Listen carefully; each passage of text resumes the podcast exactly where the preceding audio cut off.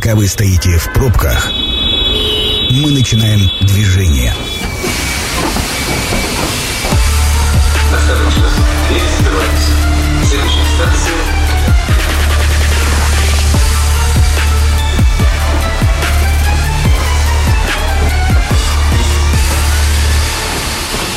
Метро. Главные темы Красноярска. Добрый вечер, меня зовут Дмитрий Полуянов. Как себя чувствует ресторанный бизнес, что происходит э, прямо сегодня и самое главное, что мы получим и будем наблюдать с вами в ближайшей перспективе. Сегодня обсуждаем эту тему с Анатолием Ващенко, ресторатором, соучредителем Белини Гастрономик Экосистем. Анатолий, добрый вечер. Добрый вечер. И Дмитрием Журкиным, ресторатором, совладельцем и креативным директором Berrywood Family. Дмитрий, добрый вечер. Привет, Дмитрий. А, Давайте начнем с короткого блица. Вот а, прямо сегодня ресторанные группы Беллини и Berrywood Family – это больше конкуренты или это больше партнеры, конкуренты локальные, или это больше партнеры в развитии красноярской ресторации за пределы и, собственно, создания такого мощного образа в России? Но мое мнение, мы партнеры, конкуренты одновременно. Почему? Потому что именно конкурентное наше ну, соперничество позволило вывести Красноярск на такой достаточно хороший уровень. Если бы не было этой здоровой, правильной конкуренции с хорошими, достойными партнерами, э, в монопольном существовании бы, наверное, мы не были столь бы ну, заметны на ресторанном небосклоне России. Согласен полностью. Я абсолютно согласен э, с Анатолием. Э, В конкурентной борьбе родилось то, тот уровень ресторанов, э, сервиса, гастрономии, который есть сейчас. Э, У нас есть очень много примеров э, на территории России, где такие э, ресторанные группы, монополисты, зашедшие, вот примерно там в, одно время с Беллини и оставшиеся там в одиночестве, на самом деле это не развитые, аб- абсолютно стагнирующие ресторанные города. Красноярск – это гастрономическая столица России или Сибири? Ну, давайте э, замахнемся на Вильяма Шекспира попозже. Думаю, что мы пока можем претендовать на столицу Сибири. Сибири. Дим, Да. а ты как думаешь? Да, это, безусловно, гастрономическая столица Сибири, но я думаю, что помимо этого Красноярск э, является серьезнейшим гастрономическим центром России. То есть вот это слово «гастрономический центр России», э, он все чаще и чаще появляется в, рядом с упоминанием Красноярска. Я, там, не знаю, в последние годы там, объездил практически все значимые города страны, а, с развитым ресторанным рынком, могу сказать, что, ну, на мой взгляд, если не брать э, Москву и Санкт-Петербург, э, э, уровень подобный Красноярскому есть не более чем в двух городах. Если честно, я немного загрустил по открытиям, а э, темпы открытия, которые были до пандемии, вот я все-таки сейчас э, разделил для себя э, ресторацию и развитие ресторанного бизнеса до пандемии и после пандемии. Э, так вот, я немного загрустил. И понимаю, что пандемия – это один был фактор, и причем очень серьезный удар по ресторации, не только Красноярска, а в целом. А второй момент – это э, событие 24 февраля прошлого года. Э, Как вы вообще смотрите на перспективы открытия? Есть ли у вас в планах открытие новых заведений? И насколько сейчас это выполнимая задача? Анатолий. Ну, насколько я знаю, у Димы обширные планы на открытие. Наша компания тоже в этом не, оста- не отстает. Я думаю, во время пандемии мы, наверное, как микробы в чашке Петри просто выросли и вот настолько были зажаты со своими идеями, со своими желаниями что-то открывать, что вот закончилась пандемия, и нам настало время их реализовывать. Может быть, э, не будь каких-то дополнительных э, факторов, э, это развитие было бы еще больше. Но, тем не менее, насколько я знаю, наши, ни, ни мы, ни наши друзья-конкуренты не собираются останавливаться на достигнутом, а только идут вперед. В этом году что-нибудь откроете? А, да, мы планируем. Но они, я знаю тоже, поэтому Дима пусть... А вы думаете, мы зачем вас пригласили? А, чтобы рассказать? Ну, конечно. А, ну, наша компания вышла на рынок Москвы со своим проектом Они уже Ромбаба. четвертую Ромбабу вот буквально на днях открыли. Да. И с этим надо отдельно поздравить. Красноярск на Арбате На- нет, на Арбате Одна была третья. На да. Красной Пресне. На Красной Пресне четвертая, да. четвертая. Круто. Спасибо за поздравления. Ну и также Красноярск э, скоро увидит наш проект на острове отдыха. Это тоже будет такой, будем говорить, загородный ресторан в центре города. Супер. Дим, какие планы у Болливуд Family? А, я просто немного не понял вопрос. Там ты говорил, что пандемия затормозила. На самом деле, после пандемии вот ребята открыли просто там как из Сколько пуле... открывали из, раньше из и пулемет... сколько сейчас? Слушай, ну вот они за последний год открыли, мне кажется, проектов 7. Сколько это? Семь? Ну, они только в Красноярске два открыли. Чешую открыли, Так. Hello Wine, 4 ромбабы и, по-моему, еще одну ромбабу здесь. Ну, здесь уже две. Еще, Здесь- еще плюс две. Ну вот посчитай, сколько-то проектов за Э, год. Ну, для меня Ромбаба это все-таки один проект Ну, и тиражирование Ну, да. заведений. Вот. А я про концептуально новые проекты, потому что э, прошлые годы мы запускали Тунгуска. Это прям э, ну, Ну. открытие. Чешуя это открытие. И вот Дзе. такие очень Ну, дзе, вот Зэм такие открыли звучные ровно год открытия. назад, после пандемии. А вообще этот проект должен был а, с разницей в полгода от старта Тунгуски запуститься, но там как раз вмешалась пандемия, э, мы заморозили проект. Вот. а у нас вот э, на старте, как бы в работе находятся в данный момент три проекта. э, И один из них также был заморожен из событий прошлого февраля, специальной военной операции, когда у нас там просто непонятно вообще, что происходить начинало. Мы, мы зашли на объект э, по обязательству в- с 1 февраля, а, по-моему, с какого, 24 февраля началось Э, Определенные катавасия. события, да. Да, вот началась эта катавасия, и, ну, слава богу, адекватный у нас э, партнер был, предоставляющий помещение. Мы договорились на заморозку проекта, и мы его вот разморозили и планируем осенью запустить. Открытие ресторана сейчас. Можно я еще добавлю? Да, потому конечно, что Антон. так получается, этот проект, который я еще хотел бы анонсировать, он не связан только с компанией Bellini Group. Ну, Bellini Group только администрирует его. Это мы открываем гастрорынок, в который приглашаем всех наших друзей и рестораторов поучаствовать в этом проекте. Дмитрия, Александра Митракова, они уже получили приглашение, и мы хотим сделать именно вот на этом рынке, чтобы представлены были все наши коллеги-конкуренты, и чтобы мы А когда Ну, он вышли- запускается? Потому что мы о нем уже говорим года два, наверное. Мы ждем, когда, когда конкретное предложение. Мы к конкретике перейдем попозже. Я думаю, к концу года, э, ну, мы конкретике перейдем раньше, ну, или конец года, или начало следующего года. Я думаю, что Красноярск уже с ним познакомится. Анатолий, расскажите, что это все-таки за формат, чуть поподробнее, и где территориально он э, расположится? Он расположится на улице Красной Армии, недалеко от Чешуи. Это рядом с Квантом. Да, рядом с Кванто, вот это строящееся здание. Раньше это была парковка администрации города, края, ее снесли. Это по-прежнему будет формат парковки, э, но первый этаж будет занимать как раз гастрорынок э, с э, корнерами, с такими маленькими гастрономическими уголками, и часть будет отдана под именно рынок продуктов, э, фруктов, э, наших местных специалитетов, а часть будет э, под фудмол отдана. И там же будет э, ну, такая замануха в виде э, выступлений, ну, живых групп, там какие-то ну, мини-концертики, что-то в этом роде. Вот у нас э, до эфира была песня по ресторанам, э, с нее, кстати, можно и открыть. Да, да, да. Вот. А Какая остальные площадь? этажи будет занимать, э, это бу- будет занимать парковка, что главная проблема в центральной части нашего Это города.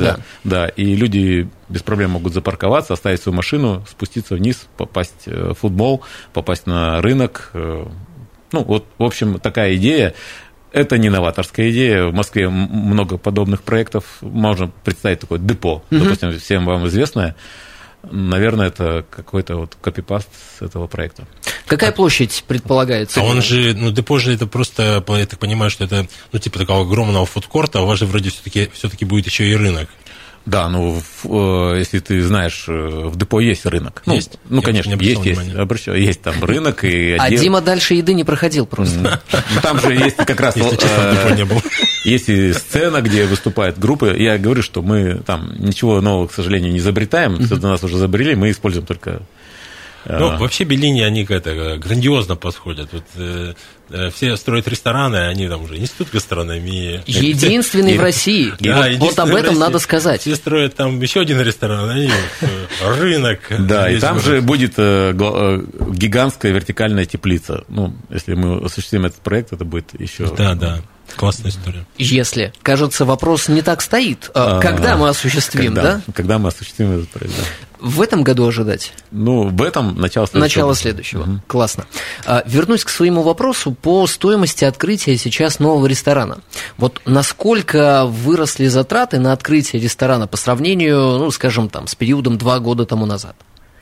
Дороже ведь стало открывать? Ну, а, вот разница а, открытия Тунгуски и Дзе угу. сопоставимые примерно по площадям, по посадочным местам, причем а, Дзе в силу своего такого демократичного формата, допустим, ну, там, с точки зрения мебели, он попроще, да, ну, хотя с точки зрения тех, и технического оснащения он там чуть посложнее. Но вот с разницей в год, а, подожди, не, не год, два года, угу. с разницей в два года а, стоимость выросла в два раза. В два раза? Да.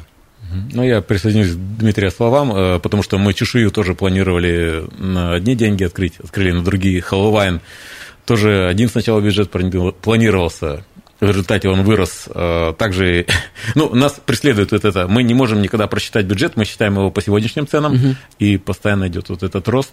Да, да. А, тут разговаривал с Владимиром Чистяковым, нашим земляком и сейчас уже известным шеф-поваром Москвы. Ресторатором. Он, ресторатором, да, уже ресторатором. Так вот, он привел такие цифры, я не буду говорить про какой ресторан, 100 э, квадратных метров в Москве обошлись этим людям 100 миллионов. 100 миллионов рублей. 100 квадратных метров, 100 миллионов, да. А 100 квадратов – это же посадочных мест, э, ну, ну на такие мало. цены в Москве. Очень У нас, мало. конечно же, дешевле, но, тем не менее, это тоже... Но 100 а, квадратов в Москве, если это успешный ресторан, угу. он может генерировать э, а, выручку больше. Выручку да? схожую, как у нас ресторан, допустим, в тысячу квадратных мест. Судя по э, тем ценам, постоянно растущим, а, вообще по количеству уже открытых ресторанов места для новых игроков практически нет. А замечаете ли вы какую-то свежую кровь, э, кто мог бы сейчас э, или имеет какие-то идеи и мог бы открыть интересный ресторан, заметный в Красноярске? Ну, такие есть по случаю. Вот у нас есть э, такая прекрасная молодая ресторанная группа, состоящая из мужа и жены, Оли Цветочкина и Дмитрия Ликонцева. Да, которые, я тоже хотел их привести. Которые делают э, громкие проекты, там, без каких-то там супер рекламных и супер бюджетов. Вот у них э, а, кофейня Смит uh-huh. открылась, э, Майзел Тоф, ливанское кафе. События для нашего города интересные, стильные, современные форматы. Поэтому, да. А что касается я здесь с тобой не соглашусь. Во-первых, э, я не считаю, что у нас перенасыщенный рынок. А, у нас, может быть, не совсем а, как бы разработана аудитория. И вот э, кластер целевой аудитории посетителей ресторана uh-huh. у нас еще пахать и пахать мы ну, это необъятное поле. Мы можем вовлекать все больше и больше и больше людей. Конечно, для этого нужен какой-то определенный э, экономический уровень жизни да, людей достойный. Но в крае вроде бы у нас более-менее нормально по сравнению с другими регионами. Второй момент. А, э, ресторанные концепции не вечные. Угу. И если там не происходит а, грамотный менеджмент, а, правильный маркетинг, а, регулярное обновление и вот ну, вдохновение жизни в проект, ну вот есть такой просчитанный цикл ресторанов, если этого не происходить, 8 лет они начинают тихо угасать. Поэтому сказать о том, что вот на, на все наши, там, я не помню сколько, 2000 ресторанов, которые у нас присутствуют в Красноярске, все вдыхают жизнь, мы же это видим, что нет. Кто-то тихо умирает, появляются новые концепции. Дима, а пример? Цикличные, а, там, не знаю, обновления, там, не знаю, а, вот а, постоянно есть тренд и запрос на итальянские рестораны, там, на грузинские рестораны. И у нас даже у нас даже не все концепции в городе представлены, вот каких-то кухонь, которые, допустим, есть в Москве. Поэтому рынок у нас, я бы не сказал, что он перенасыщенный. Пример свиньи и бисера. Э, закрылась э, свинья на реновацию, открылась по мне вообще ничего не изменилось, вот с точки зрения интерьера. Mm. И в этом интерьере этот проект живет уже сколько лет. Но, Можно, это... я поясню про свинью и бисер, возможно, не только у тебя такой вопрос. Дело в том, что сделав чешую и мы очень много внимания уделили именно кухне и рабочим местам, как наши ребята работают. Угу. И наши другие ребята с других ресторанов сказали, ага, значит, они работают в таких условиях, а мы работаем в таких. Мы поняли, что мы обязаны для них сделать условия, сопоставимые с тем уровнем, который сейчас у нас уже есть. Тем более у нас есть институт Бакюза, который нам тоже задает определенную планку. И основные реновации, которые были в свине и бисере и в папасе, который тоже пережил реновацию, касались именно кухни. А вот этого как раз я не заметил. Друзья, давайте сделаем короткую паузу на рекламу. Это программа Метро. Авторитетно о Красноярске. Уверен, что вы никуда не ушли и благополучно прослушали наш рекламный блок. Напомню, меня зовут Дмитрий Полуянов, программа «Метро», и мы продолжаем обсуждать тему ресторации, ресторации в Красноярске и крае. И сегодня у нас в гостях Анатолий Ващенко, ресторатор, соучредитель Белини Гастрономик Экосистем. Анатолий, добрый вечер. Добрый вечер. И Еще раз. Дмитрий Журкин, ресторатор, совладелец и креативный директор Берривуд Family. Дмитрий, добрый вечер. Добрый вечер. Э, Господа, а по заведениям друг друга вы ходите? Я часто вас вижу на открытии э, между собой. Там открывалось, когда Тунгуска видела и Алексея. Э, Анатолий, не помню, был ты Был, или был. нет. Был. Но Алексея точно помню. Когда открывалась чешуя, Дима, ты приходил Да. в чешую. Это э, нормально? И в этот момент вы радуетесь друг за друга? Или где-то немножко... м, Чуть-чуть журите. Во время открытия, конечно же, радуемся. Я был у Димы в Тунгуске две неделю назад. Неделю назад. Я А, супругу, Николая- э, суп- супругу Анатолия видел позавчера. Вот. Да. Я буквально не- пол- полторы недели назад был в Я, я тоже готовился к этому эфиру и честно тратил деньги и в ваших заведениях, и в ваших заведениях, так что могу сказать только самое лучшее. А, Про открытие мы поговорили, э, про то, как это дорого сейчас, но тем не менее вас это не останавливает. И какие концепции, с вашей точки зрения, еще в Красноярске в ближайшее время могут зайти успешно? Под концепцией имею в виду, ну, например, грузинская кухня, что открылась в Дзе, или чешуя, э, это больше такая рыбная тема, да, э, морская. Какие ниши, с вашей точки зрения, еще свободны? Ну, наш э, друг, коллега, конкурент Александр Митраков, насколько я знаю, открывает перуанский проект. Ну, он такой, он типа перуанский, но по большому счету это, ну, можно сказать, азиатский проект. Это там же будет, э, по большому счету, такой а, отсылка в сторону, я так понимаю, что-то среднее между лаки языка и амбером, нет? И Если честно, вот говорит, сейчас, сейчас как будто ты сматерился, и никто тебя не понял. Не, ну, это, ну, э, кухня Никей, Да, но это Никей. японская кухня, положена на перуанские продукты, но по большому счету это все-таки такая, ближе в сторону э, Паназии. А, Вообще, вот я очень те- тесно, плотно и тепло общаюсь э, с таким очень известным ресторанным маркетологом Сергеем Ицковым. А, И он, э, они очень подробно, э, плотно работают с э, огромным количеством городов и разных, разными ресторанными группами. И вот он мне говорит о том, что вот каждый город, да, в зависимости от его численности, он может уместить несколько разных успешных концепций. Он говорит, допустим, в вашем городе может уместиться, там, не знаю, там, четыре успешных грузинских концепции, пять успешных э, рес- э, итальянских ресторанов, там, несколько паназиатских. Когда ты начинаешь смотреть, да, какие из этих проектов, ну, есть такие в- на, том- на том хорошем уровне, как вот делает Беллини или Александр Митраков, у нас их не дотягивает до, того- до этого количества. Поэтому э, можно открывать и итальянские рестораны, и грузинские, и паназиатские. Ну так, немножко ушел от ответа, но... Не, ну имеется в виду, э, что можно еще открыть, я правильно? Да, что еще можно открывать? Не знаю, мексиканскую кухню. Вот она будет востребована. В свое время была популярна японская кухня. Ну вот э, я на твое замечание про это все-таки есть уходящие тренды. Вот если грузинский это восходящий Ага. сейчас тренд, то среднеазиатский и японский, ну и японский вышел на плата такое, ну он стабильно находится на определенном уровне. Есть всплески, которые, ну, там, в Паназию, которая тоже пересекается. А, ну, для меня, как бы, японский это уже такой, ну, как вышедший на плату тренд. То мексиканский, он ушел и вот как-то Безвозвратно. не, я не скажу, что безвозвратно, но ему нужно какое-то новое дыхание, чтобы он снова вернулся. Я рискну предположить, что открытия могут быть связаны с локацией больше даже, чем с концепцией. Да, если как бы локация, как вот, эм, ну, не знаю, именно в этом месте нужен ресторан, этому району, этому там анклаву, да, проживающих людей, это может быть э, там э, обычный casual ресторан, но если он хорошо сделан, не обязательно с какой-то специализацией. ну, Понятно. Да, это вот мое личное мнение. А, сколько лет уже э, Институту гастрономии, Анатолий? Ну, в этом году будет первый выпуск, 4 года. Вот, уже будет Это первый Поли выпуск. Бакюза, Институт гастрономии старше, по-моему. Ну, сначала менеджерское, менеджерское отделение было, да, там, ну, на два года больше. Вы, как э, соучредители ресторанных групп, уже ощутя... ощущаете эффект от э, института в кадрах, в новых идеях, в новых креативных людях? Ну, мы, Это как, же мы как, молодцы. э, как э, учредители института ощущаем, потому что эти ребята проходят у нас практику. Ну, кстати, Они, они главные бенефициары института.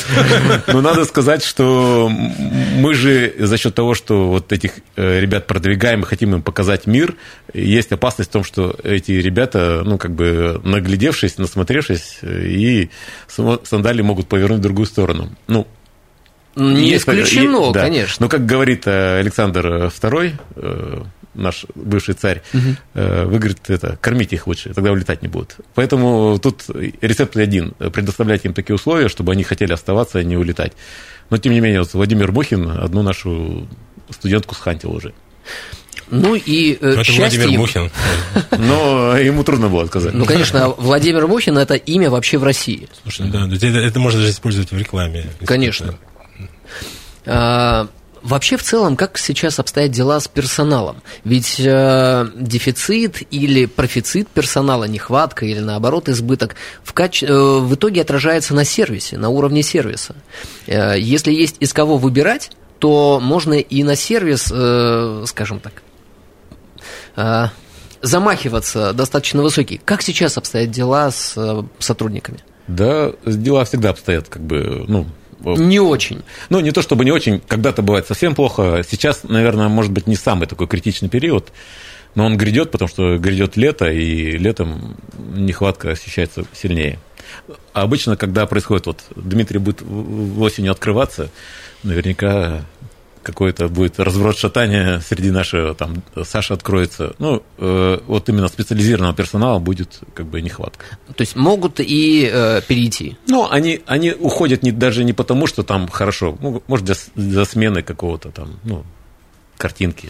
Дим, как дела в Болливуде с персоналом? А, Я бы тоже сказал, что они там по сравнению с тем, что было буквально два, два года назад, стало значительно лучше. Я вообще считаю, что а, вот этот пандемийный кризис, да, локдаун а, и исход огромного количества специалистов из нашей отрасли и по всей России, а в, нашей, а в нашем городе это был такой самый большой, одним, одним, из, одним из самых больших процентов, он вообще повлек такие ну, важные, во всяком случае, для нашей ресторанной группы экзистен- экзистенциональные вопросы, да, смысл существования и развития, потому что а, у ресторанного бизнеса есть такие несколько ключевых операционных показателей, среди которых э, э, фонд оплаты труда, да, он до- до- должен, не должен превышать там определенный процент, это сказывается на маржинальность и на все другие операционные показатели. И когда мы открылись э, после локдауна,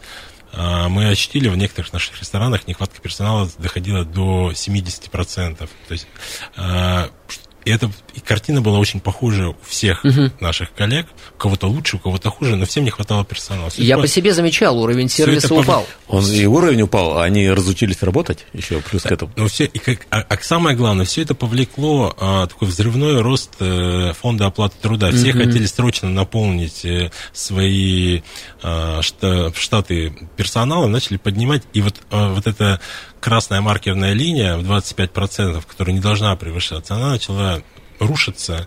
Мы, и вот, лично у нас в нашей ресторанной группе это привело вообще к переосмыслению вообще всех подходов бизнеса. Мы на самом деле, столкнувшись с этим серьезным кризисом, а, за последние два года перестроили вообще всю работу а, и стали намного сильнее, но до сих пор последствия кризиса вот этого персонал сказывается. Вас, получается, это подтолкнуло к поиску лучшей эффективности. Да.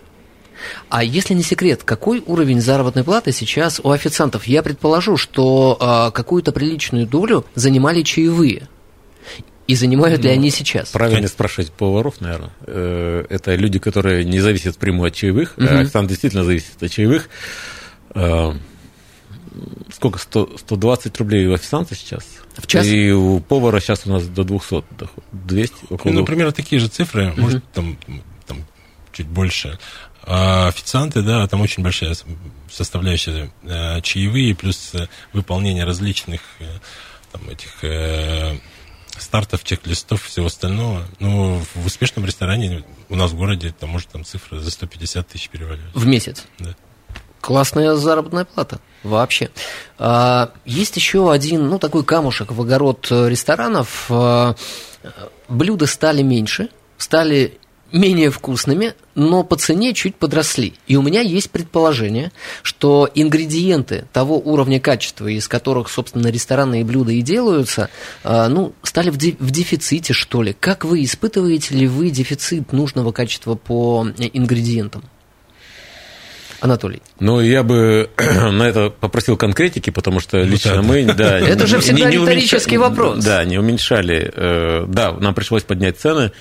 Да, возможно, мы лишились каких-то ингредиентов, но это не, не глобальная проблема, и я ее как, за проблему точно не считаю. Угу. Как, какая-то была ситуативная э, ну, история, что каких-то ингредиентов не хватало.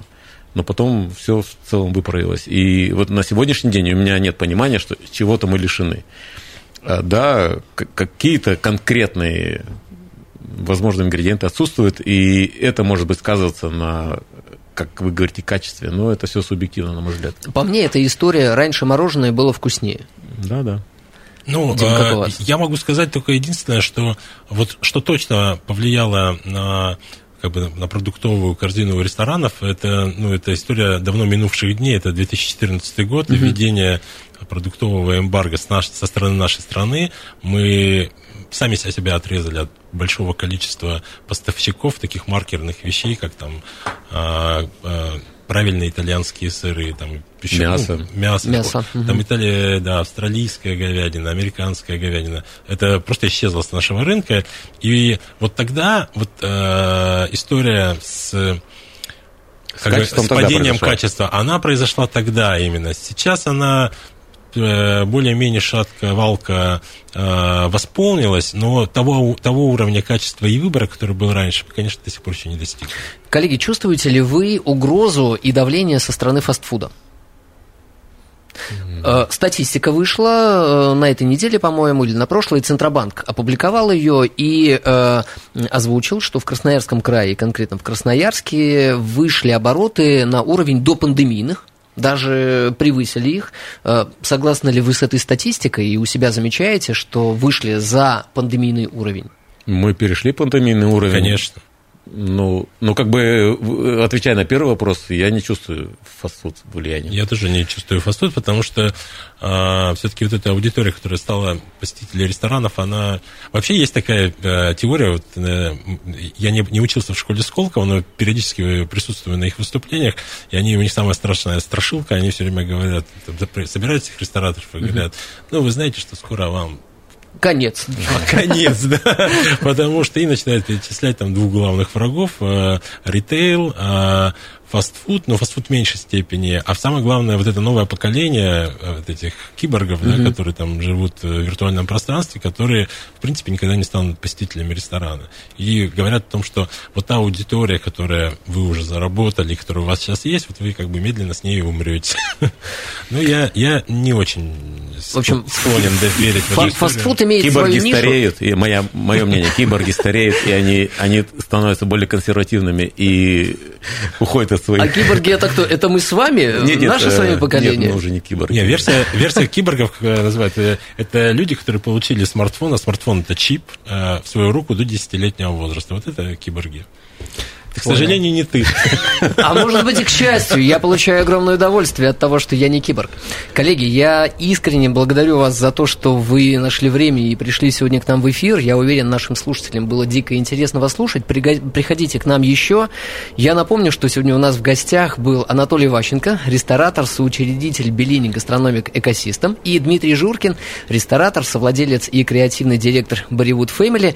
Э, меня зовут Дмитрий Полуянов. Э, анонс программы метро очень скоро будет доступен для прослушивания на сайте 102.8 FM.